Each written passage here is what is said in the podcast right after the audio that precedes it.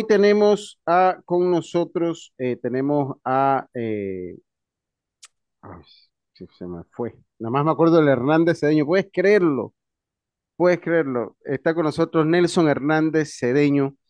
Él es, eh, él, ¿cómo, cómo te digo? Él es, ¿cómo se llama tu profesión en sí? Es Bueno, que le voy le es a una profesión. No, no es una, no es una profesión muy común eh, o por lo menos tú eres la única persona que yo conozco que, que, que es anal- analista conductual para alta gerencia. No conozco a otro. Sí tenías rato que no venía, tu los programas contigo son muy interesantes. Re- recuerdo muy bien el último, cuando Diana me dijo, eh, eh, ¿te acuerdas de Nelson? Yo sí, el que habla un poquito de, de- el que habla de, del lenguaje cómo nos corporal, y los movimientos que Es hacemos, exacto, que yo, yo me mueve. Pero fue como en el 2021 la última vez que estuviste con nosotros acá. Pero hoy, Me parece. sí, me- me- eh, eh, hoy vamos a tener y vamos a hablar un poquito de las diferentes y las múltiples personalidades, eh, como psicopatía, narcisismo, síndrome de borderline y paranoia. Y sería bueno que nos explique un poco de qué se trata todo eso. Pero quiero saber, Nelson, porque usted es el capitán del barco, una vez empecemos la entrevista, esto aplicado a el mundo laboral o también aplicado a eh, el mundo, la sociedad, el mundo, la, persona como tal. Bienvenido a Pauta en Radio, Nelson.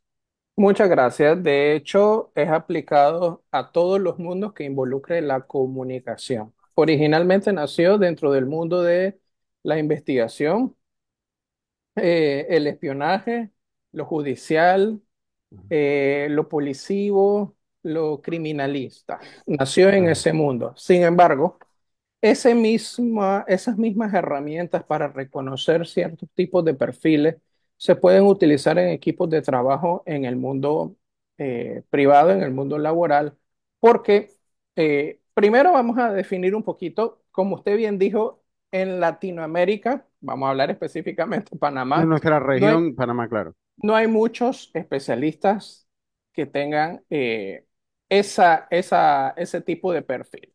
El analista de conducta es aquella persona que eh, se dedica a detectar cierto tipo de rasgos que involucran acciones, actitudes, motivaciones, detonantes en la trayectoria personal, familiar o personal de un individuo. Estos rasgos tienen incidentes, eh, inciden en su personalidad y en función a los datos que un analista de conducta puede observar, puede definir distintos tipos de patrones y perfiles y enrumbar una investigación o bien enrumbar el cómo un equipo se puede fusionar mejor o tratar a este, eh, este tipo de personas. Y estos perfiles que ofrecen datos variables eh, confirmados y probados, de hecho, es una ciencia. Esto no es que intuí, me parece, creí.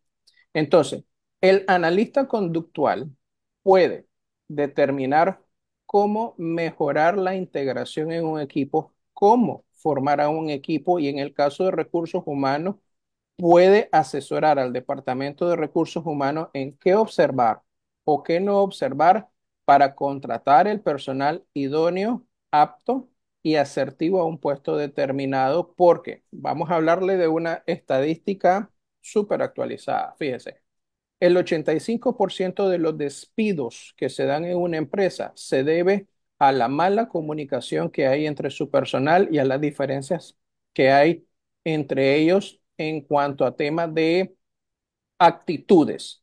No se da porque la persona desconozca o no sepa tener las o no tenga las destrezas y habilidades con su puesto de trabajo y sus herramientas, sino es estrictamente temas de comunicación y actitudes entre las personas. Ese es el 85% de los despidos. Si a esto le sumamos el otro porcentaje, que es que de nuestra comunicación en general, solamente el 7% es hablado y el resto está dividido en un 55% en lenguaje corporal y un 38% en cómo decimos las cosas, entonces estamos más claros con esos dos porcentajes, más lo que un analista eh, de conducta hace es que tenemos que trabajar cada vez más las relaciones personales dentro de las empresas entre los colaboradores y los colaboradores con sus clientes.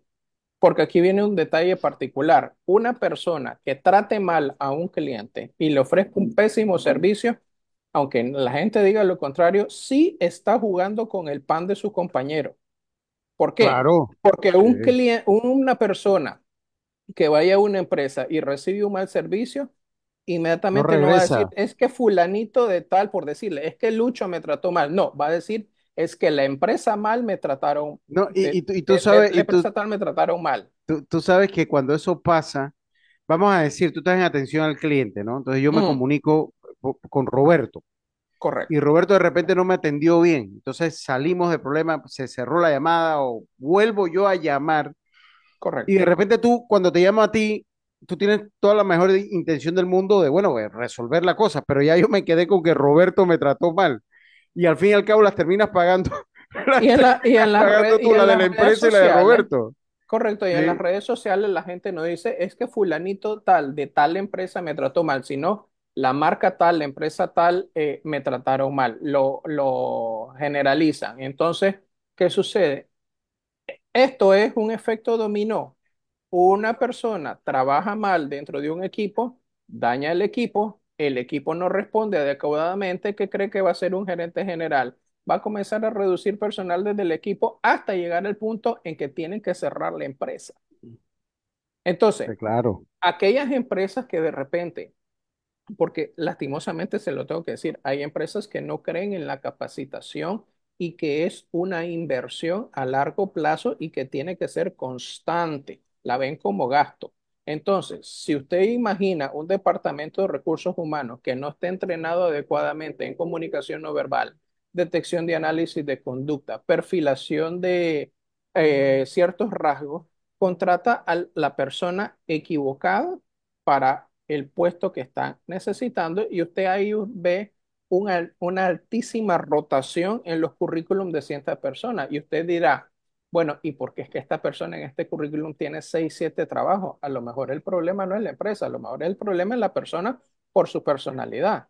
Pero hay un detalle muy particular y es que nadie puede corregir un problema si de salida no acepta que hay un problema. Y este tipo de personalidades, la psicopatía, el narcisismo, el borderline, la paranoia, no necesariamente la gente está consciente de su eh, perfil porque generalmente depende de sus actitudes. Y aquí vamos a romper un mito. Usted a simple vista no puede reconocer a un psicópata, a un narcisista, a un borderline. Son a través de sus acciones. Y en el caso de la psicopatía, tiene que ser un profesional idóneo de la salud mental, especialista en psicopatía, que puede detectar los rasgos de un psicópata.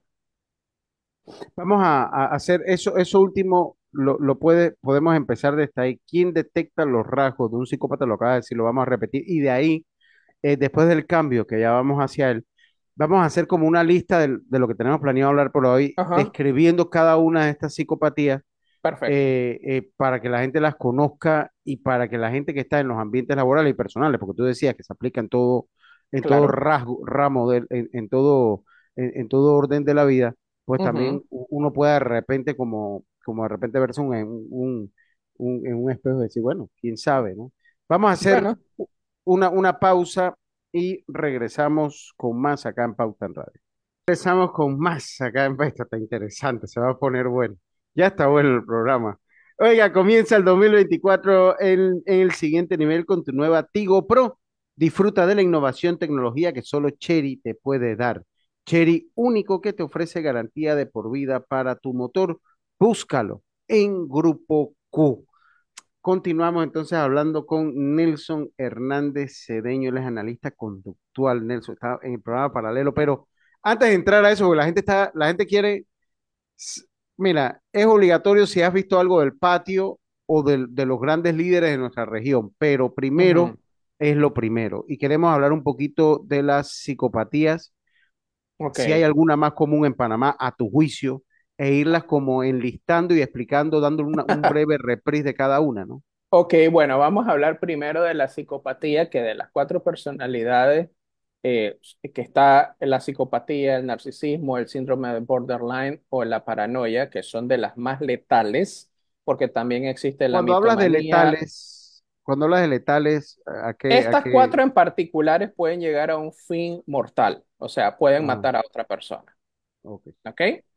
ok. Eh, en el caso, por ejemplo, de la psicopatía, para que tenga una idea, solo el uno por ciento de la población a nivel mundial está clínicamente eh, diagnosticado como psicópata.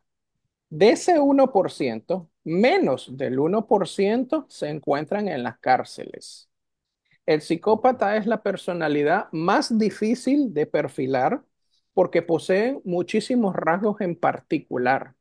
Y adicionalmente a ello existen dos tipos de psicópata. Está el psicópata funcional y el psicópata disfuncional. El psicópata disfuncional se lo resumo así, es aquella persona que simple y sencillamente le da 14 puñaladas a otro porque sí. El psicópata funcional es aquella persona que tiene rasgos psicopáticos y que puede de una manera óptima desarrollarse en su ambiente de trabajo y que gracias a esos rasgos psicopáticos es que en algún momento se destaca dentro de su ambiente laboral. Por ejemplo, ¿qué tipo de profesionales tienen rasgos psicopáticos y les funcionan para su ambiente laboral?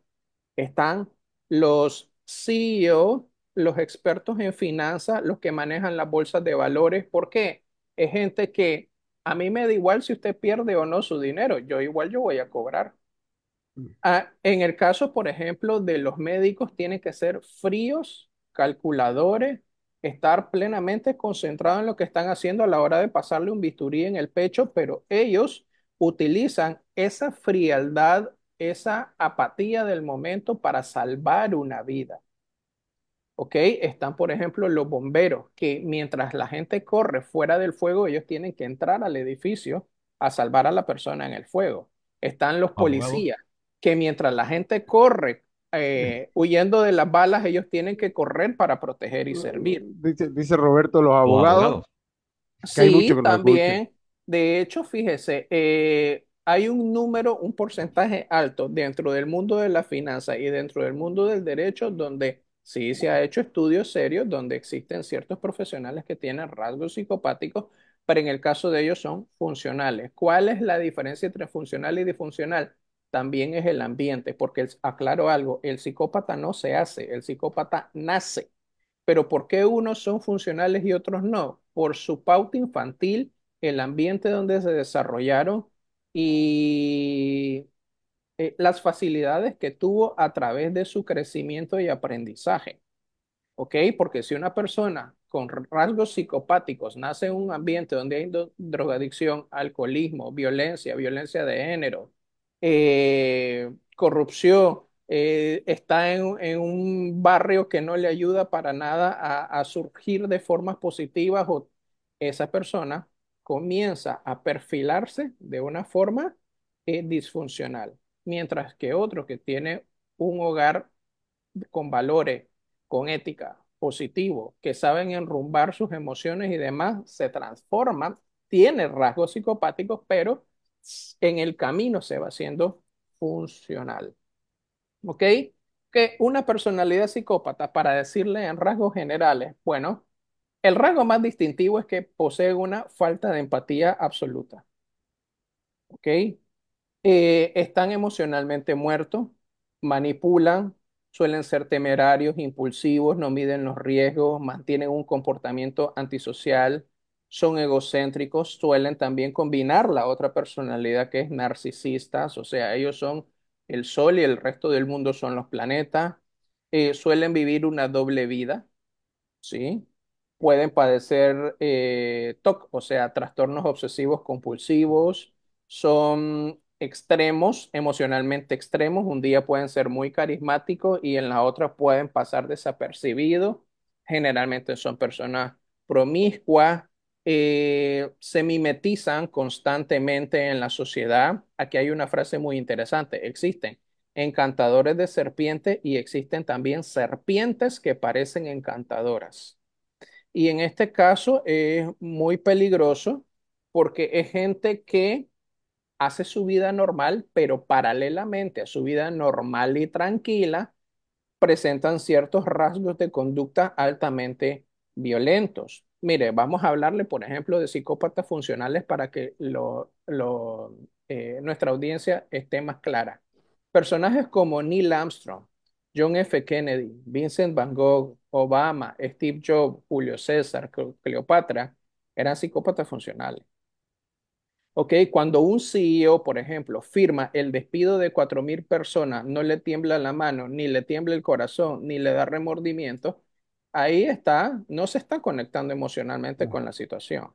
Psicópatas disfuncionales, vamos a ver, yo no sé si usted se acuerda del caso de Elizabeth Holmes, una psicópata que eh, desfalcó a miles de personas por montos multimillonarios Este el caso, por ejemplo, de, ¿se acuerda el caso de David eh, Murcia? Sí, claro. Está el caso, por ejemplo, de eh, Charles Manson, eh, John Wayne Gacy. En el caso de John Wayne Gacy, por ejemplo, Era un payaso, ¿no? John Wayne Gacy. correcto. Él era incluso un pilar en su comunidad, era un líder a seguir, era un líder de los Boy Scouts, pero por el otro lado era un asesino serial.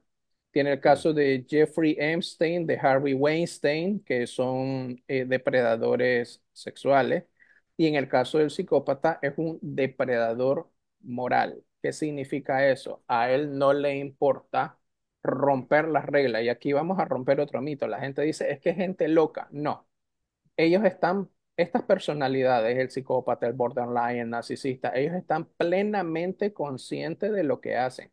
Saben diferenciar el bien y el mal. Lo que pasa es que por sus rasgos no les importa. O sea, son depredadores morales. Le da igual romper las reglas o no romperle las reglas. A estas alturas del campeonato hay mucha gente a lo mejor preocupada y dirá, "¿Se- ¿seré yo? Es que me está describiendo a mí. Bueno, mire, le voy a hacer tres preguntas muy sencillas. Si a una de esas preguntas la respuesta es no, mm, bueno, eh, es importante eh, explorar un poquito su yo interno. Si usted es una persona eh, que le preocupa ser dañinos a, la- a los demás, sí, respóndase usted mismo, ¿no? Sí o no. ¿Me preocupa ser dañino para los demás? Sí o no. Eh, ¿usted es capaz de comprender las emociones de otra persona cuando ésta viene con un problema? ¿Sí o no? Cuando usted tiene una conversación con alguien y la conversación se torna emocional, usted puede eh, ser empático y descubrir o entender con qué emoción le está llegando la otra persona, ¿sí o no? Vuelvo y repito, un psicópata jamás se va a poder conectar con las emociones y por ende jamás las puede reconocer. Y te hago una pregunta, eh, eh, esto, ¿cómo es eh, el diagnóstico? Pues, pues, vamos a enfocarlo en la parte empresarial. O sea, esto, tiene que venir de, de la parte gerencial, me imagino. Eh, y tú hablas un poquito de invertir en capacitación. correcto. Eh, si hay una manera de, el, tenemos, tienes dos minutos para responderme. El diagnóstico, el diagnóstico, una vez que lo encuentras, el tratamiento y lo otro, eh, lo otro, una, una de las eh, eh, que me llamó mucho la atención, eh, te la, te la comento, es la, y, y me gustaría que me hables un poquito de ella, por lo narcisista, el borderline, que me Ok. gustaría, me gustaría que me hables del borderline, pero primero vamos con eso, o sea, el diagnóstico, el próximo bloque se lo dedicamos al, al borderline y a, y Ok. a, y a la paranoia. El border, el, ¿cómo es el diagnóstico? ¿Cómo se debe hacer y cómo deben hacer por parte de la empresa o de las organizaciones? Pues eh, el conocer a su personal y, y si hay alguna forma de tratar o de Mire, primero las organizaciones de vanguardia tienen dentro de sus departamentos de recursos humanos tienen a psicólogos y a psiquiatras, ¿ok? Y clínicos. Y estas personas constantemente están velando por la salud eh, mental de su personal y están constantemente siendo observados en el trato con el cliente y con los demás. De salida, una empresa tendría que invertir en contratar a un psicólogo clínico o a un psiquiatra. Segundo, la única persona con idoneidad capaz de eh, diagnosticar correctamente esta personalidad en particular que acabamos de hablar es un psiquiatra que tenga una especialidad en psicopatía y en eh, la perfilación de Robert Hare.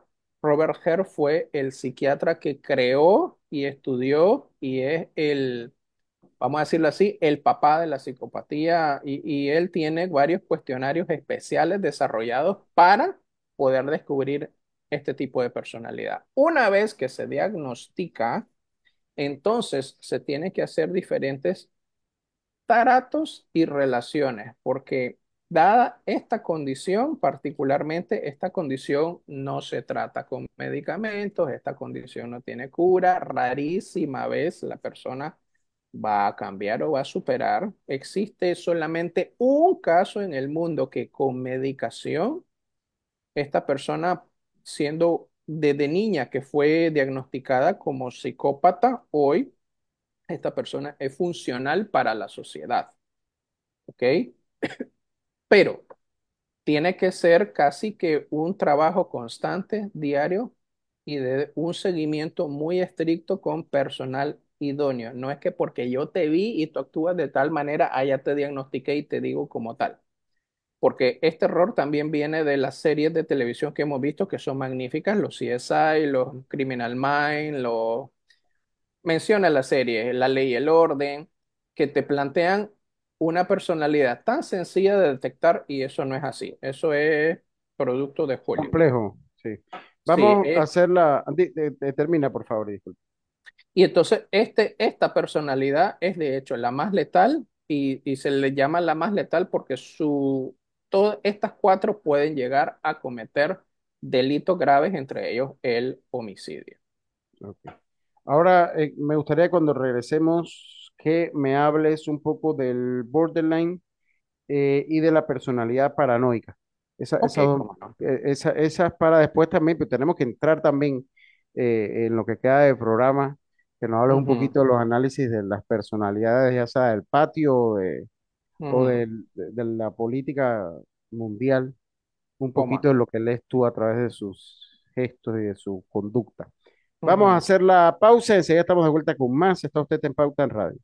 Regresamos con más acá en Pauta en Radio. Haz de tu cocina un espacio único, cómodo y eficiente con Drija, que cuenta con un amplio portafolio de electrodomésticos empotrados que se adaptan perfectamente a cualquier estilo de decoración, brindándote una experiencia culinaria de lujo. Elige Drija, la marca líder de electrodomésticos empotrables en Panamá. Y busca cambiar los electrodomésticos de tu cocina. Drija te ofrece productos de la mejor calidad con componentes europeos y diseño de lujo. Cuentan con un amplio portafolio de electrodomésticos empotrados que se adaptan perfectamente a cualquier estilo de decoración, brindándote una experiencia culinaria única. Dos por uno ahí con Drija hoy, Roberto. No tienen de qué quejarse. Hay que ver para qué, qué, qué personalidad es esa. Ahora Chevrolet es Grupo Q, garantizando un compromiso en el servicio y ofreciendo respaldo e innovación. Grupo Q, más de 70 años creciendo por Panamá. Nelson, estaba, estaba que le, le El- los oyentes que están escuchando a través de los 107.3 y 107.5, cuando usted llegue a su casa, usted busca el programa en Facebook para que escuche completo todo lo que hablamos todo. en Facebook, porque está buenísimo. Sí, sí, está muy, está muy bueno. Nelson, háblame un poquito del borderline y de la eh, eh, paranoia. Ok, la personalidad borderline es un trastorno eh, de salud mental que impacta de forma en la que la persona piensa o siente acerca de sí mismo y de los demás, causando problemas para insertarse normalmente en la vida cotidiana. Eh, incluye problemas como, por ejemplo, la autoimagen, la dificultad de manejar las emociones, un comportamiento altamente errático, tienen un patrón de relaciones inestables Características que tienen esta personalidad, por ejemplo, es tienen un miedo intenso al abandono, incluso a tomar y llegan a tomar medidas extremas para evitar una separación o un rechazo real. Eh, además de las relaciones inestables, eh, les cuesta muchísimo identificarse a ellos como personas crueles en un momento determinado. Eh, tienen cambios rápidos de identidad, de imagen, suelen vivir bajo un estrés constante, eh, tienen también rasgos paranoicos, pierden contactos con la realidad, suelen tener comportamientos impulsivos o riesgosos como por ejemplo las apuestas, la conducción imprudente, el sexo inseguro, la ola de gasto, eh, abusos de drogas lícitas o no. Eh, por ejemplo, suelen sabotar, sabotear su propio éxito eh, para dejar de repente un buen trabajo o una relación positiva. Eh, suele tener conductas suicidas, de autolesiones, eh, puede presentar grandes cambios de humor, de los cuales puede pasar de la felicidad intensa a la irritabilidad, a la vergüenza, a la ansiedad. La gente suele confundirlo con el, el- los bipolares. No, esto es mucho más extremo. Eh, a veces, por ejemplo, no terminan una, una formación educativa, eh, tiene demasiados cambios la- de trabajo, tiene múltiples problemas legales, eh, no respeta la autoridad, puede causarse daños a sí mismo. eh, por ejemplo, vamos a ver personalidades que están relacionadas con, personalidades famosas que están relacionadas con este rasgo. Tenemos a Kurt Cobain, a Amy Winehouse, Courtney Love, Britney Spears, Angelina Jolie, Megan Fox, Marilyn Monroe, Ben Stiller, Jim Carrey, Nicolas Cage, Robin Williams. Muchos de los que acabo de mencionar incluso, pues lastimosamente ya no están entre Sí. nosotros. Eh, y estos son consecuencias de este tipo de personalidad. Además, pueden, por ejemplo, además de tener la personalidad de borderline, desarrollan eh, trastornos de ansiedad, de alimentación, eh, suelen tener eh, estrés o trastornos de estrés postraumático, tienen un déficit de atención, tienen un consumo inadecuado o excesivo de sustancias lícitas o no.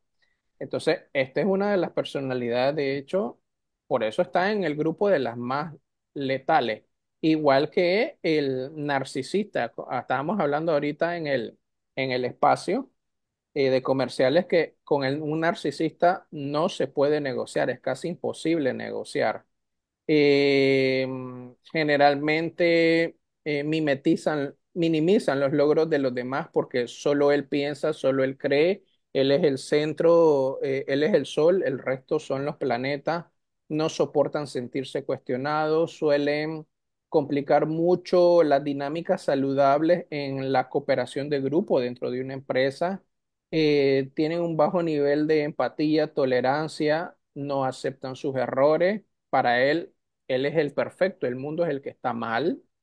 Eh, suelen ser manipuladores natos, eh, suelen desarrollarle a la otra persona sentimientos de culpabilidad, porque él solo es el, el, el mejor.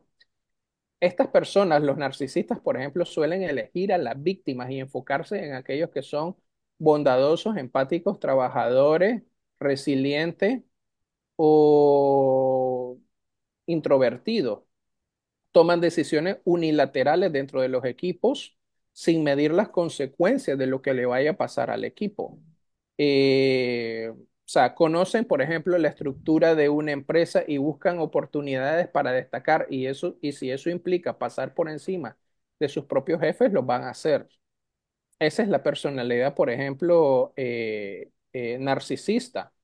Casos famosos, Tenemos, pero Donald mira, Trump. tenemos, ten- tenemos que irnos a, a la pausa, no, ni los adelante. Vamos a, vamos a la pausa Ok, y regresamos porque interesante ver esos ejemplos y otros ejemplos más que pueda haber de la política, pues, o del, de la política de las personalidades del mundo para que nos los comentes una vez regresemos del cambio. Vamos a la pausa y volvemos con la parte, parte final de Pauta en Radio. Volvemos.